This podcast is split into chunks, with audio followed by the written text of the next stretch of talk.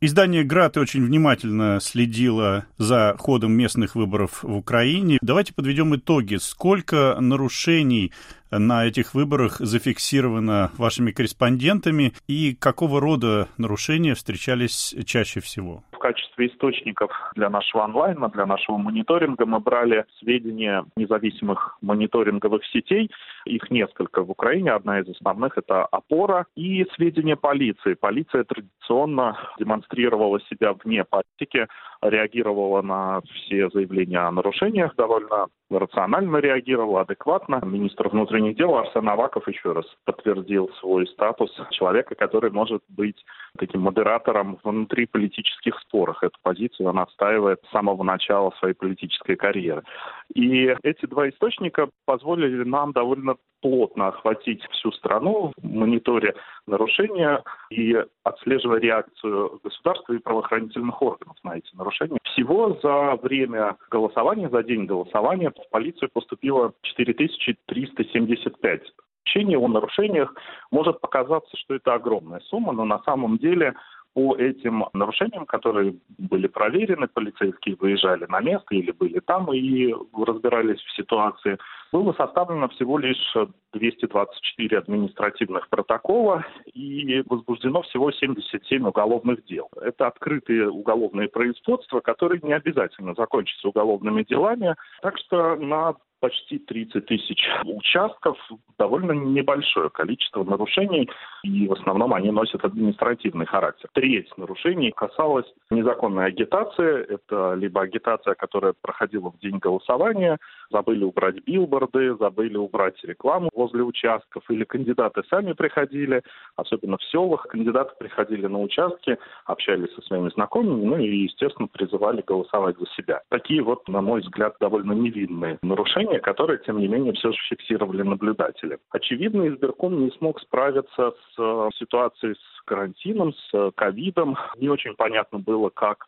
должны голосовать те, кто болеют и находится на самоизоляции дома, а как должны выезжать к ним комиссии, чтобы они голосовали на дому, как должны проходить голосование тех, кто лежит в госпиталях. Например, в Измаиле с самого начала не открылись сразу четыре участка. Эти участки находились в больницах, которые перепрофилированы под карантинные госпитали, и там лежали, и сейчас продолжают лежать а, зараженные ковидом, им оказывается помощь, но голосовать они, получается, не смогли. Во-первых, комиссии просто не собрались, то есть не нашлось достаточного количества храбрых людей, которые бы весь день провели в этих больницах, на избирательных участках в качестве членов комиссии. А во-вторых, оттуда не поступило ни одного заявления о намерении голосовать. Ну, во всяком случае, такие официальные данные приводятся. Комиссии действительно формировались для голосования на дому в каждом регионе по-разному, кто как себе это представлял. В некоторых случаях, например, в Одессе, комиссиям выделяли специальную форму, защищающую от э, распространения инфекции, маски, костюмы, и в них они выезжали к людям, которые находятся на самоизоляции, чтобы те могли проголосовать на дому. В других регионах такие комиссии либо вообще никуда не отправлялись, ну, либо отправлялись в обычных медицинских масках и в лучшем случае в перчатках. А еще один фактор, который был на этих выборах, и это тоже была особенность, это всенародный опрос, который инициировал президент Владимир Зеленский. Вы раздавали специальные опросные листы возле участков, не на самих участках, а возле них стояли молодые люди с этими листами, собирали ответы, складывали их в коробки, и все это, в общем, выглядело совершенно не юридически, потому что ничего не опечатывалось, листов раздавали сколько угодно, кому угодно, разрешали их уносить с собой там, на память и так далее. Ну и, в общем-то, этот опрос, конечно, никакой юридической силы не имеет, но, тем не менее, в Украине он был довольно сильно распиарен и журналистами, и СМИ, и, в общем, самим офисом президента. Полномоченный по правам человека Верховной Ради Людмиле Денисовой даже пришлось объясняться, почему несовершеннолетние проводят некие опросы, тем более в пользу политической силы, в пользу фактически президента и офиса президента. Она сказала, что э, с 14 лет по закону можно заниматься волонтерской деятельностью, а мальчики и девочки занимались как раз волонтерской деятельностью. Так она назвала этот опрос. А, но все-таки вот этот опрос, он не воспринимался как э, агитация, может быть, в пользу партии «Слуга народа»? Поэтому довольно сложное отношение было, что, с одной стороны, воспринималось как опрос мнения по разным вопросам разного спектра, а с другой стороны, как такое завуалированное обещание эти вопросы разрешить, если достаточное количество процентов граждан выскажется э, в их пользу. Например, сократить количество депутатов Верховной Рады или вот увеличить, ужесточить наказание за коррупцию. Некоторые журналисты просто специально провели такой эксперимент, забирали там по 10 этих бюллетеней и заполняли их, тут же отдавали.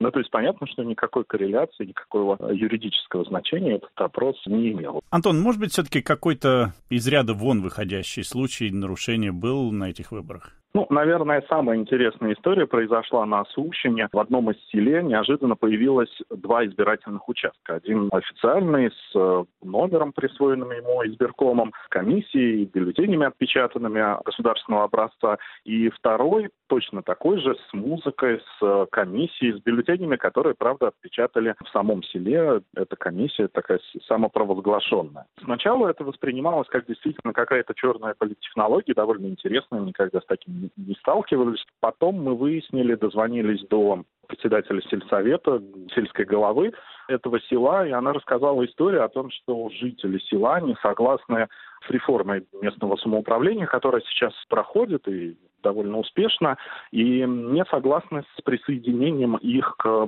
территориальной громаде, такая административная единица в Украине. И для того, чтобы показать этот протест, они провели собственное голосование, выбирая сельских депутатов и сельского голову, на место которой она тоже претендовала.